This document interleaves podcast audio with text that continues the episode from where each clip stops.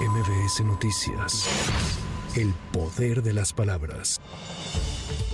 Este martes, tras la renuncia de Arturo Saldívar como ministro de la Suprema Corte de Justicia de la Nación, la Corte informó que está a la espera de lo que determinen los poderes ejecutivo y legislativo, ya que las renuncias de los ministros solo proceden por causas graves. Esto luego de que Arturo Saldívar asegurara en una carta dirigida al presidente López Obrador que su ciclo en la Corte ha terminado. En tanto, senadores de oposición criticaron la actitud de Saldívar. El panista Damián Cepeda señaló que se trata de una jugada política. Creo que esta es una decisión concertada. Creo que es una jugada política, porque resulta ser que con esta renuncia anticipada le otorga la facultad al presidente de la República de hacer un nombramiento de proponer a alguien por 15 años, facultad que no hubiera tenido derecho si este ministro termina su gestión. No le tocaba al presidente de la República actual proponer a este nuevo integrante, hombre o mujer, de la Suprema Corte de Justicia de la Nación. La Coordinación Nacional de Protección Civil reportó que en la jornada número 13 de la recuperación de Acapulco, la cifra de fallecidos se mantiene sin variación, es decir, en 48 víctimas. Sin embargo, el número de personas desaparecidas se redujo a 32. Por su parte, la caravana Acuérdate de Acapulco regresó al puerto, con la promesa de que sus planteamientos serán de agenda nacional.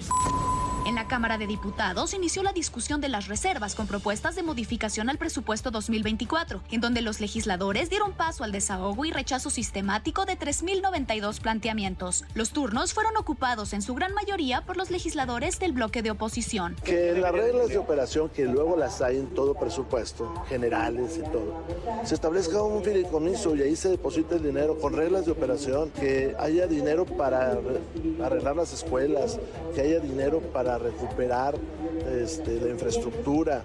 Pero mire, no hay ganas de arreglar Acapulco. Dígame usted si ya hubo una reunión del sector productivo y social con las autoridades de los tres órdenes de gobierno. No las hay.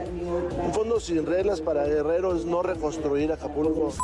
Seguridad Alimentaria Mexicana, Segalmex, se deslindó de cualquier mal uso de sus siglas, como ocurrió en Hong Kong, donde autoridades de ese país decomisaron 1.1 toneladas de metanfetaminas en costales con el nombre de este organismo. A través de una tarjeta informativa, la institución aclaró que no realiza exportación de productos a ningún país, por lo que realizarán las denuncias penales ante las autoridades correspondientes.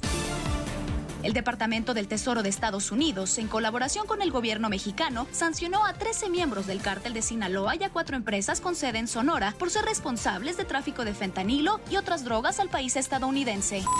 Para MBS Noticias, Tamara Moreno. MBS Noticias. El poder de las palabras.